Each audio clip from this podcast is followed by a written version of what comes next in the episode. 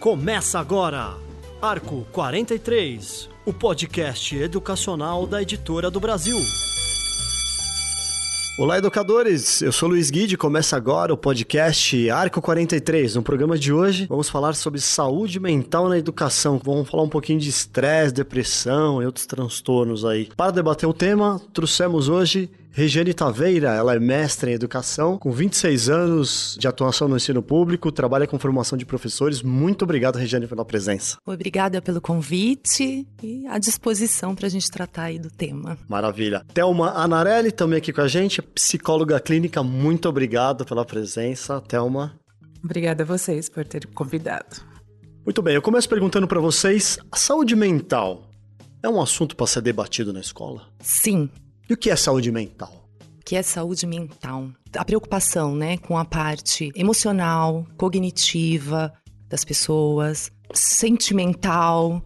Na verdade, a saúde mental é o bem-estar bem de uma pessoa. De modo geral. De um né? modo geral. Certo. E por que é importante a gente falar isso na escola, Thelma? Porque a, a informação que acaba chegando né? Acho que, que acaba quebrando os preconceitos, acaba mostrando para, sei lá, criança, adolescente ou adulto que ele tem um problema, que é uma doença e que pode ser tratado. Senão, muitas vezes pode ser confundido com, sei lá, um desânimo, uma preguiça, ou ele não está interessado. Então é sempre importante a informação, cada vez mais a informação. Também com preparo, né? Se falando de uma forma acertada. Alunos estão com algum tipo de transtorno? Quer dizer, qual o, tipo mais comum de transtorno entre alunos e professores?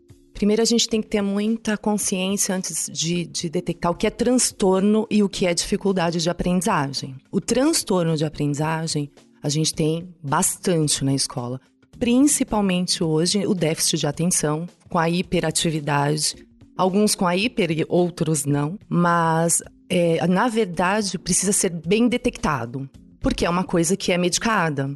E às vezes não é muito bem medicada, ou às vezes é além do que deveria. Então, a gente precisa realmente ter aí um diagnóstico muito claro de qual é este transtorno para a gente poder trabalhar com essa criança ou com esse adolescente. Estresse é um, é um fator que eu acho que na escola é um fator que é bem latente, né? Alunos estão estressados, ainda mais nessa época do ano, né? A gente está falando aqui final de setembro, começo de outubro, quer dizer, é final do ano, professores também já estão com uma carga a mais. O estresse é mesmo um fator que é mais percebido nas escolas? Eu acho que tem bastante estresse. Por conta, o, professor, por conta das demandas, das metas, a coisa na educação mudou muito. Né? Hoje a gente tem muito número que você tem que alcançar. Faz parte, faz parte, mas isso acaba estressando demais o professor. Os alunos com uma carga enorme de avaliações, uma atrás da outra. Né? Foi feita uma pesquisa recentemente que 80% dos adolescentes de 15 anos são ansiosos. Ou seja, o Brasil é um país que tem um número maior de adolescentes com problema de ansiedade. Como que serão esses futuros profissionais lá na frente? Então a gente precisa pensar muito nisso. E o estresse é uma coisa que na escola tem acontecido muito. E com estresse e ansiedade, qual a dificuldade de aprendizado? Enorme.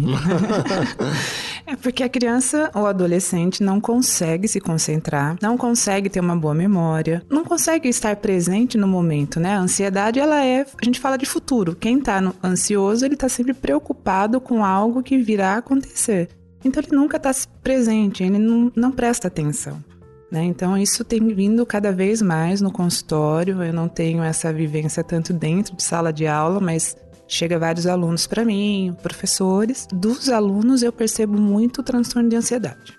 Crise de pânico, até para entrar na escola tem sido cada vez mais de afastamento, licença médica por um tempo da escola, por recursos mesmo de muito conteúdo, muita prova, muita avaliação. Se é uma coisa muito mais comum hoje você perceber isso na escola, como é que, como é que você identifica que um aluno está estressado, ou que ele está com síndrome de pânico, ou que ele está depressivo? Quem que faz esse diagnóstico na escola, por exemplo? A princípio, o professor. Em sala de aula, você vai detectar a questão da indisciplina. Ah, esse menino não fica quieto. A indisciplina é um fator, então. A indisciplina é um fator. Ou muito quieto, quase não fala. não se manifesta para nada.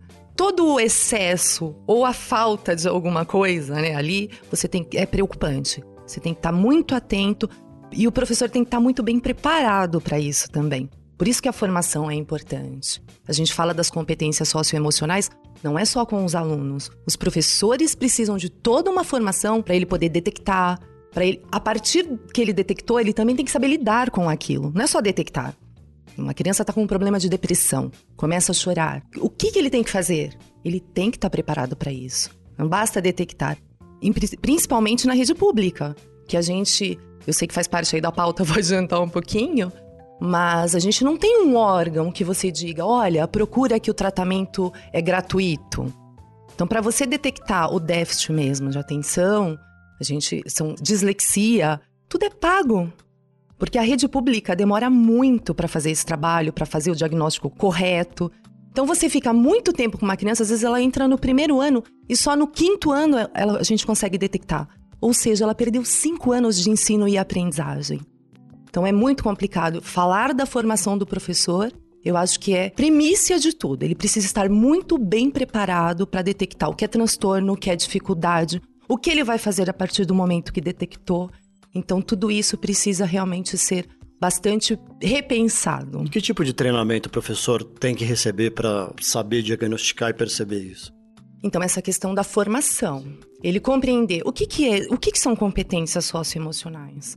Desde quando eu trabalho isso? A BNCC traz isso agora na educação infantil, o que é importantíssimo. Mas o professor vai conseguir fazer atividades, porque são atividades que você tem que ir fazendo com a criança para que ela aprenda a lidar com as coisas do mundo, né? ter autoconhecimento. Isso é importantíssimo, porque se ela se autoconhece, se ela consegue pensar e refletir desde pequena, ela vai detectar, detectar nela mesma algumas coisas. Olha, não tô bem, não consigo aprender isso né? Não fui bem nisso. Vai se tornar um adulto mais consciente. Só que se você não faz esse trabalho desde pequeno, infelizmente ele não vai conseguir lidar com as coisas básicas da vida. E o professor, principalmente. Então, a formação tem que acontecer dentro da escola. Existe um horário destinado para isso, né? onde o coordenador pedagógico deve fazer esse trabalho.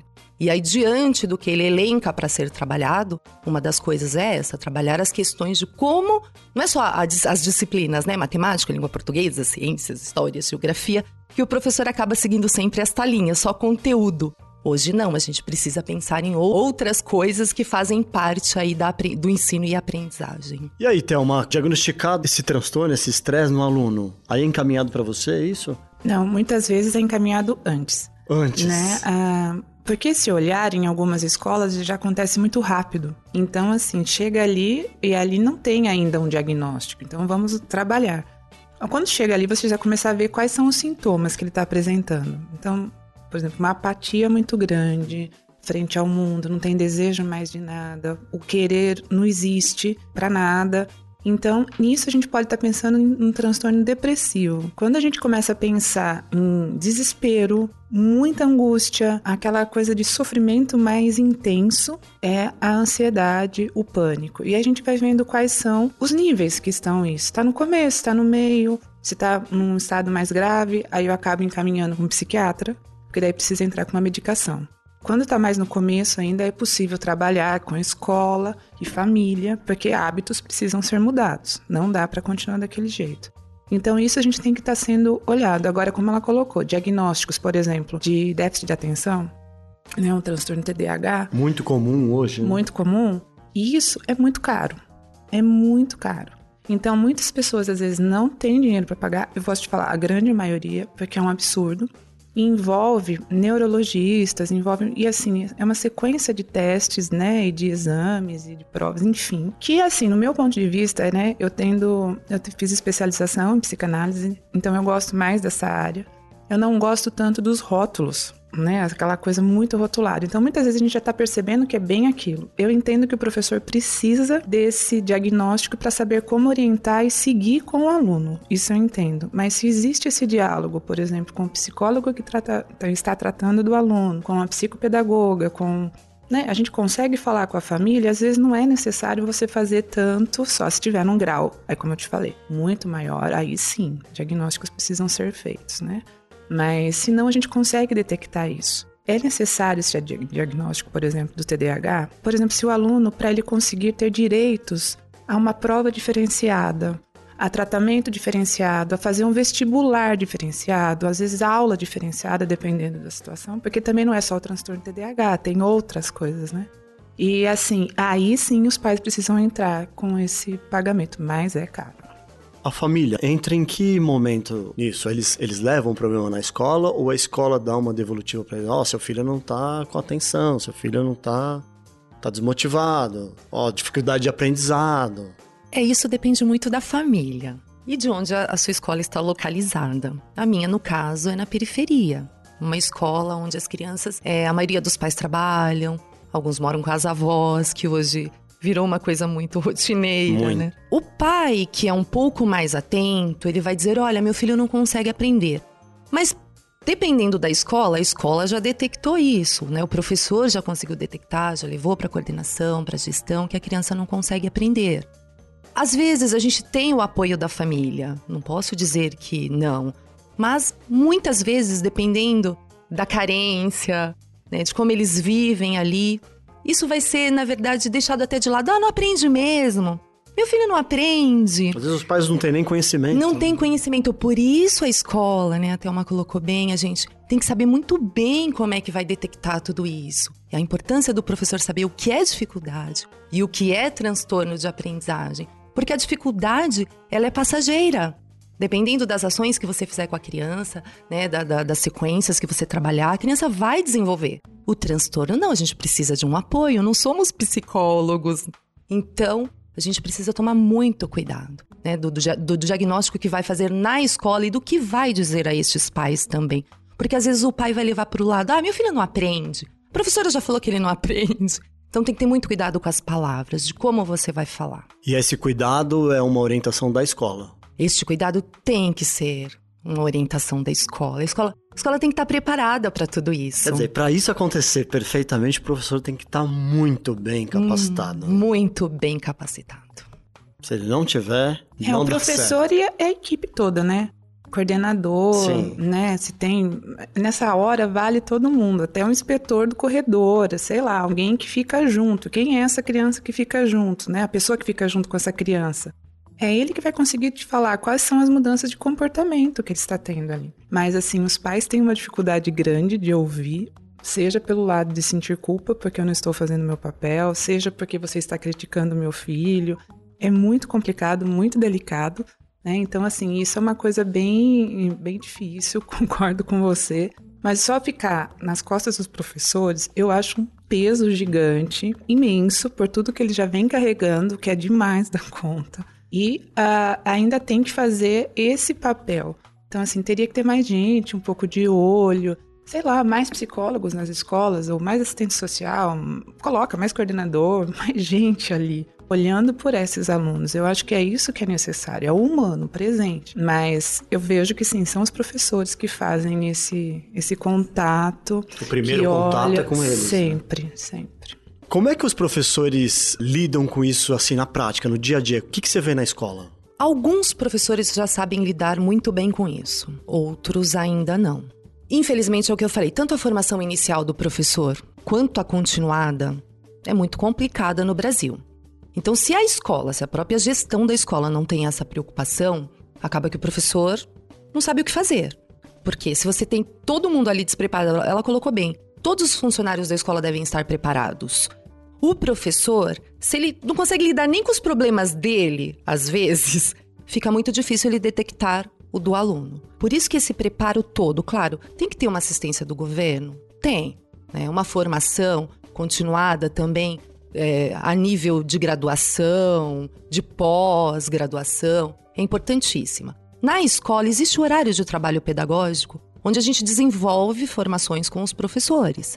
E a gente consegue até fazer com que o professor melhore essa questão de como vou lidar com os problemas, quem é essa criança, né? usando um pouquinho da psicologia, que é o que eu disse, não somos profissionais formados nisso, mas precisamos muito da psicologia e nessas formações você consegue ir inserindo como gestor e fazer com que o professor vai mudando um pouquinho, um pouquinho o olhar. Mas ainda falta muito. Acredito que ainda falte muito. E o papel da direção, então, é fundamental nisso, né? O papel da direção é, numa escola, é tudo. Tudo. Começa por ela. Começa por ela. É, você tem que estar muito bem preparado. O, que, você... que, o que, que ela tem que fazer? A direção ela tem que estar preparada para formar esses professores. Primeira coisa, formação. Primeira coisa é formação. Se existe um horário que é voltado para isso, isso eu estou falando da rede pública. Então, os professores recebem. Ah, mas não é muito. Mas recebem por esse horário. Antigamente não existia esse horário, que é o ATPC, que são as aulas, né, de trabalho pedagógico na escola. Hoje nós conseguimos a conquista de ganhar por esse horário. Então, se é de formação, vamos fazer formação. Mas a gente sabe que ainda há escolas que é informação, recados. Então a gente precisa também direcionar isso. E isso depende da gestão. Então eu estou aqui para quê? Qual é a minha obrigação? Fazer com que os horários funcionem. Se tenho que atender a família, vou atender a família. Se a família não vem na escola, às vezes a gente vai até a casa dela.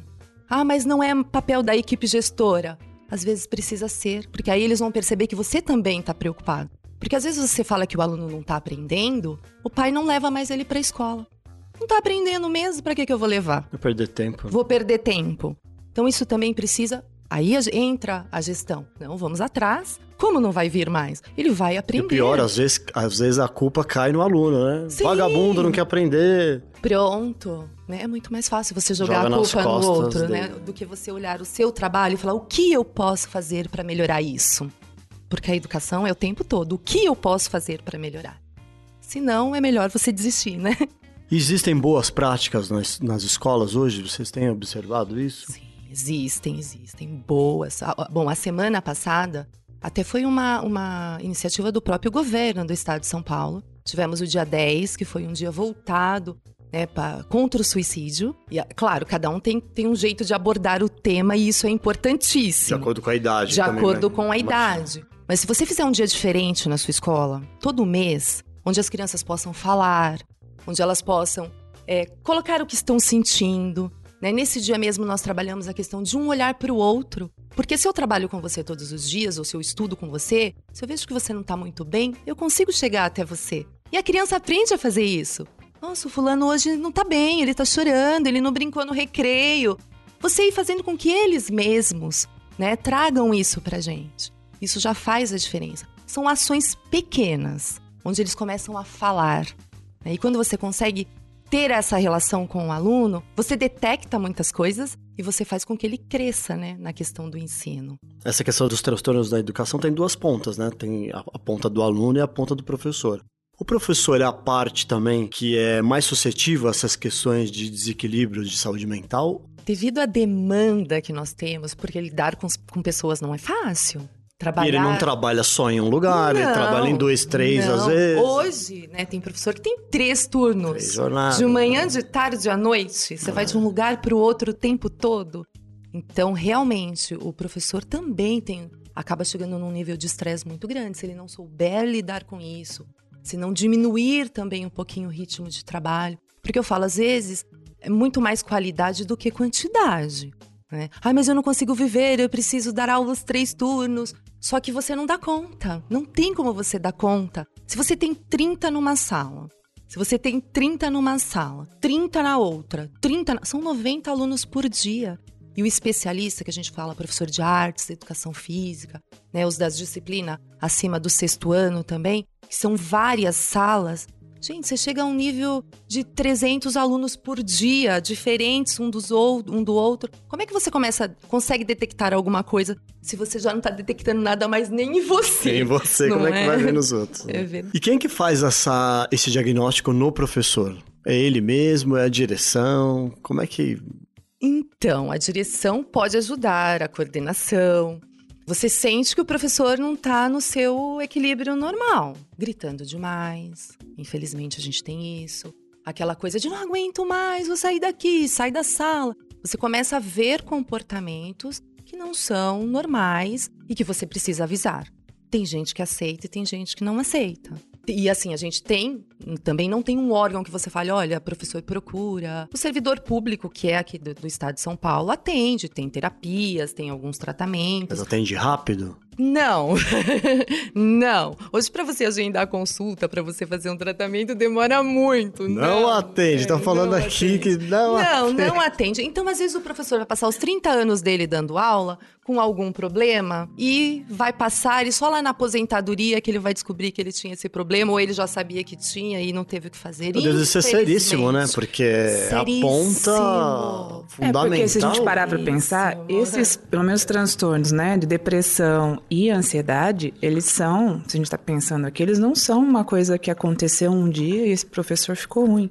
É um processo, é um desgaste. Então, a gente está acabando com essa energia desse professor, com a capacidade dele de trabalhar. E quanto mais ele ficar em sala de aula, ou mais ele ficar sem se tratar, vai piorar muito o quadro. Quem eu vejo que faz mais esse diagnóstico dos professores são eles mesmos. Eles mesmos, né? Porque tem que partir meio dele. É, ele tem que olhar e chegam. falar, não aguento mais, alguma Isso. coisa está acontecendo comigo. Isso, eles correm. Preciso Mas... de férias. Preciso de, é, preciso de férias. É, muitas vezes eles entendem como um cansaço. E realmente, diante de tudo que, né, que vocês enfrentam e trabalham, realmente precisava mesmo diminuir a carga horária. Concordo com você, qualidade de vida, é, se adaptar com menos, se for possível, né? Eu acho que isso é importante. Mas é como você estava falando antes das crianças sobre a questão do reconhecer e nomear os próprios sentimentos. Muitas vezes os adultos não sabem fazer isso. Os nossos adultos hoje não sabem. Né? Então, vou ensinar uma coisa para a criança que eu vejo também quando você fala né, sobre os programas para ensinar os professores. É, muitas vezes fica um pouco na teoria. Não sei se isso é uma coisa que eu só observo é uma coisa que falta às vezes. O que é isso mesmo, né? Na prática, o que acontece comigo? Porque às vezes alguém vão, conversar comigo sobre isso, daí eu falo, é isso, isso e isso. Ah, é assim que manifesta, é assim que acontece, é assim que chega. Então, às vezes fica um pouquinho também longe da realidade. Não sei, não é que da realidade, está acontecendo ali, mas ele não consegue fazer esse link. Né? Mas os professores também não são também habilitados desde pequenos a, a olhar e falar, eu estou sentindo isso, estou sentindo aquilo, aí eu aguento tem que aguentar, porque eu sou uma pessoa de fibra, eu sou brasileira, não desisto nunca. Aquelas é assim, frases né? que a gente ainda tem, homem não chora. Até mulheres hoje eu atendo que falam, imagina que eu vou chorar, isso é sinal de fraqueza. Né? Eu falo, qual a diferença do sorriso, né? Mas assim, é a questão muito que os professores é, não... E aí, se eu posso te falar um pouquinho mais, os homens os professores homens é mais difícil ainda eles olharem e perceberem quando eles estão com transtorno. Eles não percebem. A nossa sociedade hoje está uma sociedade mais doente com esses transtornos não sei se dá para fazer essa análise, né? Porque algumas estatísticas começaram a ser feitas depois, não lá de Sim, trás. Assim, pensando é, na velocidade olhando, das coisas, uma grande cidade como. Sim. Como o transtorno de ansiedade, por exemplo, gente pegar de pânico, ele aumentou muito, muito, muito. Acho que pelo tipo de vida que a gente leva. Né? Não tem como se pegar o tanto de trânsito que pega, às vezes de carro, de ônibus, ou não ter tempo, você só trabalha, trabalha, trabalha, para sempre estar tá pagando conta e a gente não é ensinado na vida a, a buscar prazer. Quando eu falo isso para as pessoas, elas ficam assim: eu falei, cadê o prazer da sua vida? Você tem que ter prazer na sua vida um pouquinho por dia, né? E às vezes se remete numa questão sexual. Eu falo, não é isso. Né? Então, assim, parece que hoje a gente tirar um tempinho pra gente, a maioria dos meus pacientes também falam isso, sente culpa. Com certeza. É culpa. Por quê? Né? Férias. Teve gente já que me ligava e falava assim, outro, o que, que eu faço nas minhas férias? né? Então, assim, essa coisa que a gente não entra mais em contato com a gente, do que, que a gente gosta, qual que é meu momento, que eu mereço isso, que eu venho antes do meu trabalho, eu sou uma pessoa antes do profissional. As pessoas, assim, parece que estão sempre pensando em fazer e produzir, produzir, produzir, porque se não for assim, não vale a pena estar tá vivendo. Então, a gente lida com isso também. Então, eu tenho que fazer quase que uma aprendizagem com com, por exemplo, com os adultos que a gente faz com criança. Em criança entende muito melhor, bem mais rápido. Olha, você tem que ter uma. A outra coisa também que né, a gente fica pensando. A gente fica colocando tanto limite para as crianças que tem que fazer isso, adolescente. A gente não está respeitando o limite. A gente está ensinando para eles que não é para ser respeitado o limite. Eu não respeito o limite do meu corpo. Né? É basicamente, mesmo enquanto psicólogo, às vezes eu tenho que falar ali como profissional de, da saúde assim do corpo mesmo, né? De, olha, você tem dormido quanto?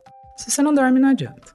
Quanto você tem se alimentado? E alimentado dentro da possibilidade, mas um alimento bom.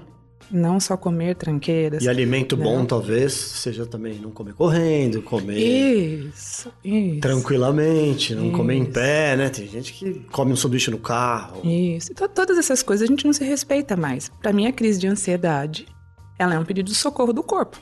Até que é sábio, eu não vejo ela de todo ruim. Eu acho que é alguém falando assim, seu corpo falando, chega, não dá mais, a gente não vai funcionar mais. Mas e tem que existir essa mudança. Mas que eu vejo voltando ali dos professores, e quanto daí eu vou colocar um pouco até os outros profissionais de outras áreas, é aprender esse limite. Não consegue, bem difícil. Se você fosse dar umas dicas, assim, pra quem tá ouvindo, pra não chegar no limite do estresse, no limite da ansiedade, no, no limite desses transtornos que fatalmente a gente vai ter em alguma fase da nossa vida, né?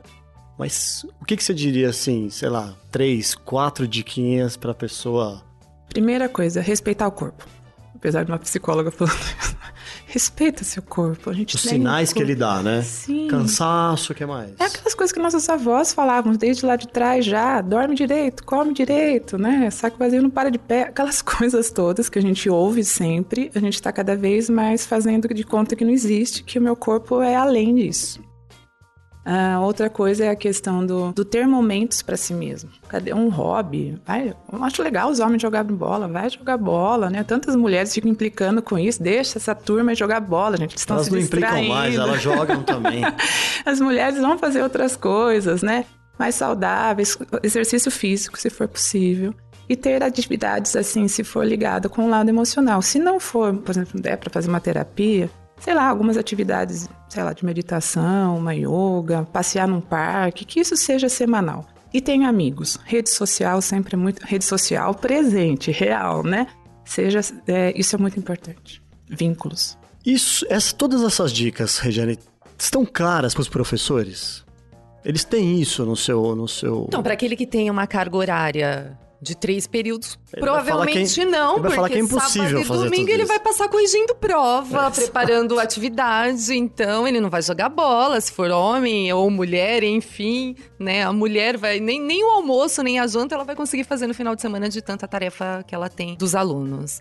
Mas eu acredito que nós temos hoje professores bem conscientes que não é quantidade, é qualidade. Até porque a gente percebe que se você não for percebendo esses limites do seu corpo, você não consegue nem entrar na escola mais. Porque os problemas que você enfrenta ali com os alunos, você tem que estar muito bem. Senão, não dá. Claro, a gente vê um número enorme de professores tirando licença e licen- e licença psiquiátrica. Então, isso, Isso é su- muito sério. né? isso é muito sério. Porque é o, é o cansaço mesmo, não tem outra. Não respeitou os limites do seu corpo. A gente precisa disso. Thelma colocou agora essa questão de ir até um parque. Isso é verdade, você precisa. Até na escola. Eu, tenho uma- eu estou numa escola onde a gente tem muitas árvores. Então, para um pouquinho, vai lá fora, até com as, com as crianças. Eu falo para elas: senta lá, conta uma história, faz diferente. Aquilo já vai dar um, um momento completamente que vai te, te dar prazer. E para as crianças também. Você precisa destes momentos. E na sua vida também, o tempo todo, porque a gente vai ter um número enorme de professores. Já temos, na verdade. Tirando licença psiquiátrica, porque realmente a demanda é muito difícil. É aquele aluno que tá estressado, ele tá com sintomas evidentes de falha no aprendizado, mas que em casa ele tá bem.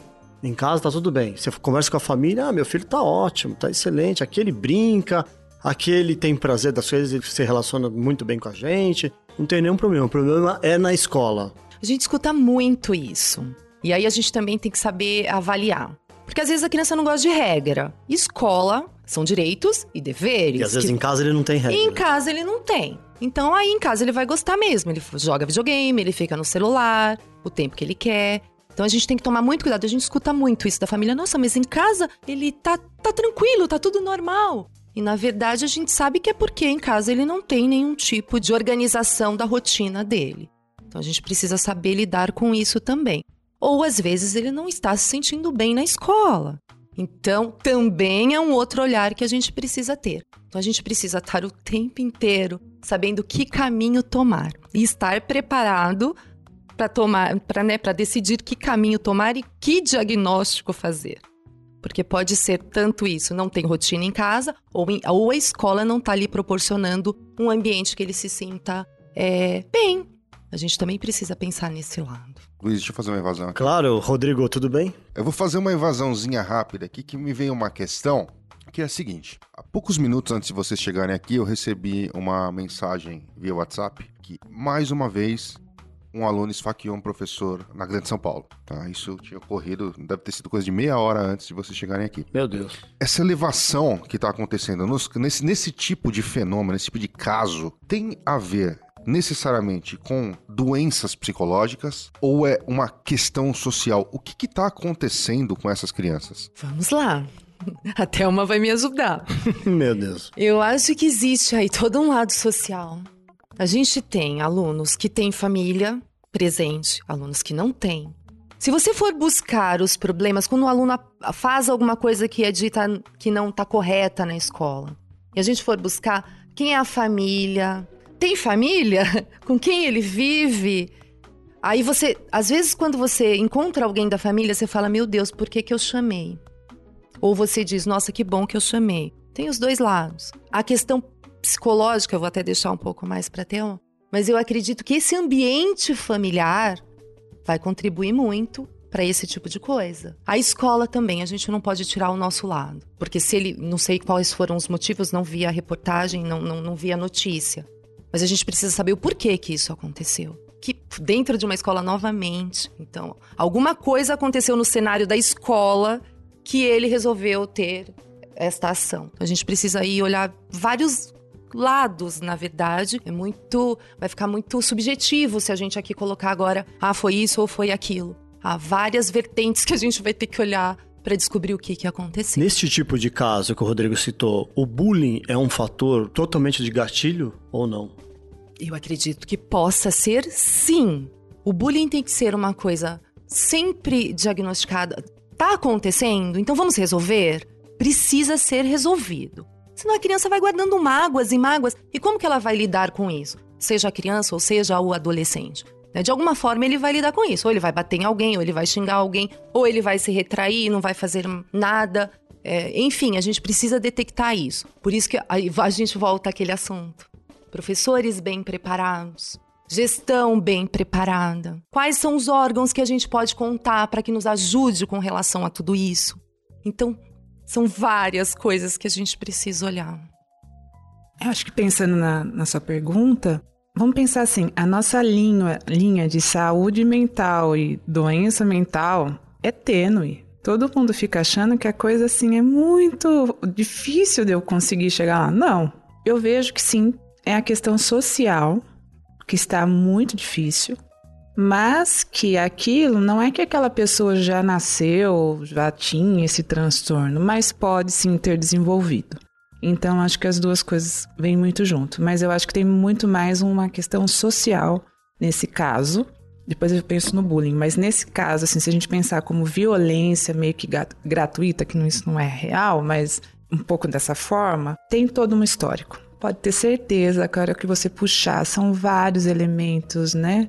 Aqui desde a da questão financeira, que é extremamente pobre, desses pais que pode ser que não estejam presentes, do pai que ele não conhece, da violência que ele sofre em casa, sofre na rua, porque isso é um ato de, de desespero no final, que ele jogou para esse professor todo o ódio dele, mas não é esse professor a causa do ódio. Essa história vem de lá de trás e que está acontecendo e chega na escola. Que o professor está mais com o aluno. Agora, pensando no bullying, aí é um outro processo que eu vejo, né? Isso acontece desde pequenininho, você pode estar atento, desde os pequenininhos. A gente fala, ah, a criança é boazinha. Não, pode olhar que tem. Então, acho que assim, as escolas aí têm que estar bem preparadas para estar tendo esse olhar detectou, mas até antes mesmo. Conversa direto, muitas atividades com esses alunos de que, que é bullying, que é bullying, se colocando no lugar do outro, sobre empatia. Esses dias eu até vi, acho que uma figurinha, não sei, numa rede social, de um aluninho que tinha deficiência, que ele não tinha as mãos, então ele tinha que aprender a escrever com a boca. E aí ele estava escrevendo, todo mundo começou a tentar escrever com a boca. Então, assim, essa coisa de tenta se colocar no lugar do outro, vamos tentar ver que o outro é um ser humano, ele dói que nem eu, tudo nele é igual a mim. Então, assim, o que, que é isso? Acho que a gente tem perdido muito essa questão do vínculo, da empatia, uma frieza cada vez maior, então fica mais fácil matar o outro ou ter alguma atitude assim violenta. E com crianças é sim isso mesmo, são projeções de parte bullying é. Projeções de partes minhas que eu não quero lidar, que eu jogo no outro, sempre. E o outro mais frágil acaba aceitando, o bullying sempre é covarde, porque é sempre um grupo de alunos contra um mais fraco. Então isso tem que começar sendo trabalhado. E quando a escola detectou, é tratar o aluno e todos os outros também que devem ser tratados. A partir de que idade a gente fala de bullying? na escola para os alunos? A partir de que idade? Educação infantil já? Eu acho que desde que está na escola, você já tem que estar atento a, a tudo isso e falar sobre, claro, as palavras, uhum, né, dependendo da né? idade, claro, mas o tempo todo você tem que falar. Eu acho que os assuntos, eles não podem ser guardados em caixinhas. Hoje ele tem que ser discutido, porque se você não falar na escola, vai falar na TV, ele vai escutar o vizinho falar. Então, todos os assuntos são importantes desde a educação infantil, desde que ele esteja na escola, a gente precisa fazer esse trabalho com relação ao bullying. Principalmente é uma das coisas que eh, foi o que a Thelma colocou, afeta muito. E, e, são coisas, o que eu vejo na escola, porque a gente, eu tenho, a gente tem 800 e poucos alunos na escola. Então você vê, sempre vai ter, mas você não pode acostumar. Ah, mas acontece mesmo, porque antigamente a gente resolvia como? A gente batia, a gente xingava também. Hoje eles são outras crianças, é isso que a gente precisa entender. Nós éramos de um jeito, a gente brincava na rua, sabia se defender melhor. Hoje não tem muito, ainda nas comunidades a gente encontra, mas a grande maioria das crianças não sabem o que é brincar na rua. Então elas não sabem muito se defender. Então a escola tem esse papel. Ela precisa falar sobre, ajudar a criança a lidar com essas sensações, com esses sentimentos, porque senão a gente acaba deixando passar coisas que lá na frente uma hora vai estourar. Tem que lembrar que hoje a gente está contando com bullying virtual, que é muito pesado, porque não tem como a criança, sei lá, muda de escola, muda de bairro, muda de cidade. Isso é, é, aumenta muito o nível e a potência de, do bullying. Como que vocês tratam efetivamente, diretamente, como é que é tratado isso dentro da escola? Diagnosticou que uma, uma criança está sofrendo bullying. O que, que acontece? Né? Conversa a, com a vítima. Individual primeiro. Com a vítima que, ou quem faz? Primeiro, a criança que está sendo vítima do bullying. Como? O que está acontecendo? Como que você está se sentindo? E a gente às vezes é até É uma pergunta... conversa privada ou em grupo? Não, primeiro eu acho que assim, eu faço muito esse papel lá na escola. É, eu é acabo difícil, né, gente? E conversando. Eu tô querendo saber para E se você tá privada? A gente... É, sim, você conversa com a criança, depois você começa. Eles têm medo de falar. Porque, nossa, e se eu contar? O fulano vai fazer isso, vai fazer aquilo. Depois você vai chamando, se é um grupo, grupo de cinco, seis, né? Porque depende do número. Aí você vai chamando um por um. Depois você chama a todos. Mas você também tem que chamar as famílias. As famílias precisam ser avisadas, é o que eu disse. Dependendo de, de como é essa família. Senão você vai ter que tratar ali dentro da escola mesmo. Você percebe que é uma família que não tem muita estrutura. Não adianta. Não adianta envolvê-los. Exato. Então, olha, olha, foi exatamente o que ela colocou. Olha como o peso da escola é muito grande, porque você tem que lidar com tudo isso. Saber quem você pode chamar, como que você vai falar, quem são essas crianças, como eles vão receber isso também, porque tem aqueles que ah, contou, agora vai ver. Então não é um trabalho de uma conversa, é um processo. Né? Você faz todo um trabalho de meses às vezes até com a sala inteira, porque senão a coisa não vai surtir efeito nenhum. E com a, e com a pessoa que, o grupinho que atacou, como é que é essa conversa? É isso mesmo, você chama de um em um primeiro, não dá para chamar o grupo inteiro.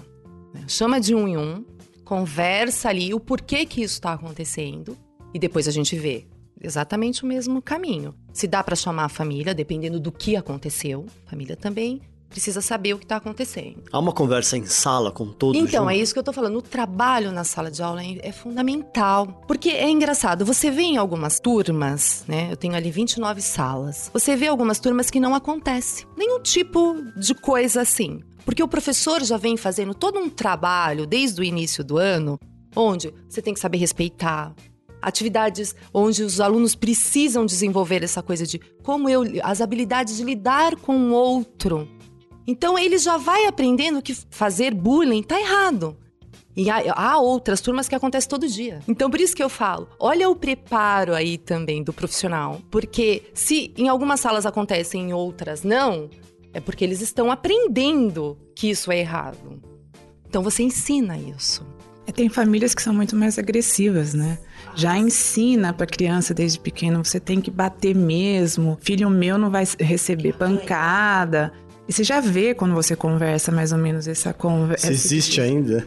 Né? Então, existe, existe muito. Muito, é. muito. Enquanto que outros falam assim, você vai conversar, você conversa, você conta pro professor, ok? E aí sempre fica sendo aqueles, né, muito desnivelado, desnivelado. E você tem que estar tá conversando com as famílias, não tem jeito, né?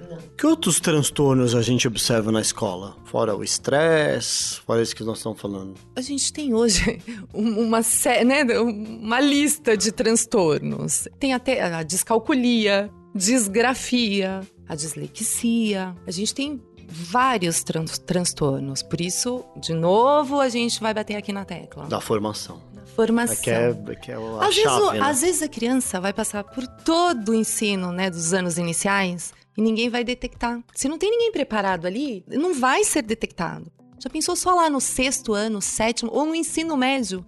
Hoje nós sabemos disso. Como que está o nível do ensino médio? Fala. Nosso IDESP aí mostra. Falamos disso num programa anterior. Então, é muito triste. Por quê?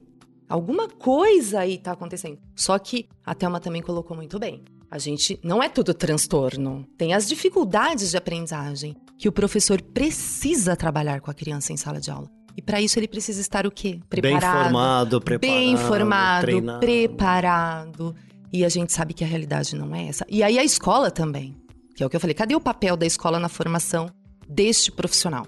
Se a gente tem um horário destinado a isso, vamos usá-lo para isso. Agora, a BNCC agora coloca, né, como uma diretriz importante essas competências emocionais. Vocês, vocês que lidam diretamente com professores, se espera uma, uma melhor atenção agora nesse caso? Eu acredito que sim. Principalmente que... de formação, Regina? E, e tem que ter. Já passou da hora. Nós tivemos momentos de boas formações. Eu acho que agora a coisa está um pouquinho distante. Né? As formações estão diretamente relacionadas a políticas públicas. Exatamente. Então a gente está um pouquinho distante de tudo isso. E também os profissionais. Eu digo assim, você fez aquela hora que você falou da, dos gestores da escola. Também, né? Se ele não está preparado, que ele vai formar alguém? Então, são, são, são várias discussões que a gente precisa fazer o tempo todo. Agora, se você me perguntar, Regiane, é possível essa formação?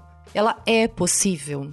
Você consegue mudar uh, o IDESP de uma escola, você consegue fazer um bom trabalho de formação dentro da escola. E isso depende realmente da equipe gestora e até da diretoria que a escola esteja inserida. Porque a diretoria que faz a formação do coordenador pedagógico, do diretor. Então, se eles têm como foco a formação, você consegue fazer uma formação em serviço que vai pelo menos melhorar um pouco ali a aprendizagem. Uma alternativa boa, sim, né? Formação sim. em serviço. É sim, boa. a formação em serviço já está na LDB há muito tempo. Ela tem que ser dentro do seu horário de trabalho. Mas você tem que ter pessoas preparadas para fazerem este trabalho. Porque não adianta você ter formação com quem não, não, vai agregar nada, você não vai conseguir fazer com que a pessoa realmente evolua na, na sua profissão.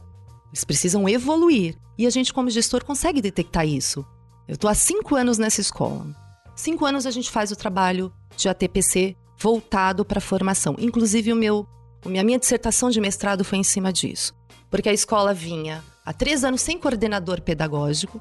Quando eu fui para a coordenação da escola, a gente focou nas formações. Houve uma grande diferença. No próprio IDESP, era 3,4 e a gente hoje está lá no quase no 5. Então você consegue melhorar, porque o professor precisa estudar, ele precisa de mais conhecimento, ele precisa ter momentos de discussão sobre o que ele está fazendo, sobre as práticas. E aí isso vai fazendo com que melhore. E a recepção do professor é boa? De alguns. Eu não posso te dizer que todos gostam disso. Não é melhor você ficar no seu horário de ATPC, olhando para o celular, né? Revistinhas, enfim. E também a gente precisa lembrar que esses assuntos são assuntos que incomodam. Ah, porque a partir do sim. momento que somos humanos, quando a gente está estudando sobre o transtorno de um aluno, a gente vai vendo a gente. Vai vendo nosso filho, vai ver na nossa família, e aquilo incomoda muito, né? Estudar sobre isso, acho que imagino que tem essa defesa, mais ou menos que nem a pessoa quando vai procurar a terapia já tem uma defesa grande, porque sabe que vai chegar lá e vai ser assuntos difíceis. Os acompanhamentos pedagógicos ainda tem muito preconceito, né? Pessoas têm preconceito em fazer, em receber treinamento. Sim, a questão até de assistir a aula, porque hoje você, eh, eu faço esse trabalho na escola, de você observar a aula do professor, não como gerencialismo, tá? Porque se discutiu muito isso aí nos últimos tempos. Nossa, vai assistir, vai dar nota para professor. Esse trabalho já acontece há muito tempo na rede pública. Você tem, você assiste, observa a aula para você contribuir naquela aula. Não para você dizer pro professor, olha, tá tudo ruim, joga tudo isso aí fora. Não, você também tem que ter competência de olhar e poder ajudar. Ou vamos montar uma aula junto? Posso ir na sua sala, fazer o mesmo trabalho com você numa outra aula? Porque aí você, você vira parceiro do professor. Porque se você ficar o tempo inteiro só dizendo isso está errado, isso não está certo, não é desse jeito, eles também vão receber de uma forma ruim a formação. Sim, só crítica. Exatamente. Tudo. tudo é o que eu falo, tudo depende do jeito que você faz.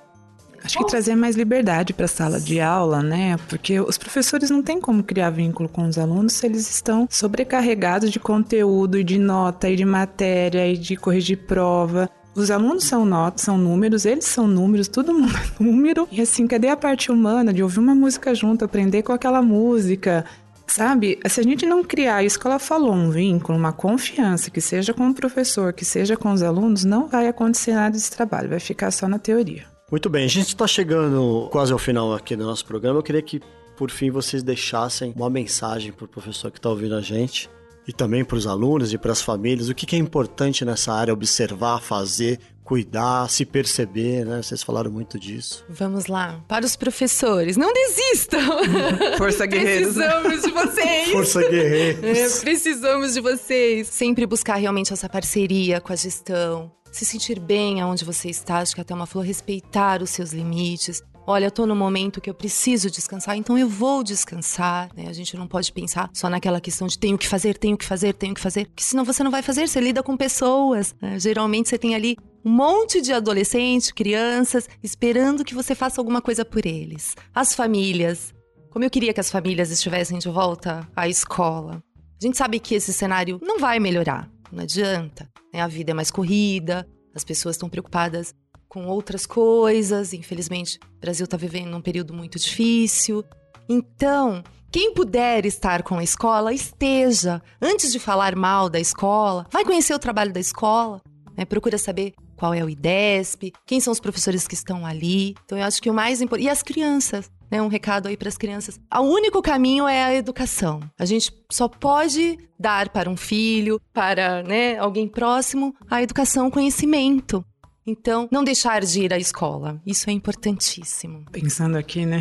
Tanta coisa, ao mesmo tempo a gente pensando na, nas possibilidades, às vezes é tão remotas, mas em primeiro lugar que eles estão na profissão mais admirada e a mais necessária. A principal coisa, acho que é o autocuidado, ser assim, tentar parar, respeitar o limite, parar de se cobrar.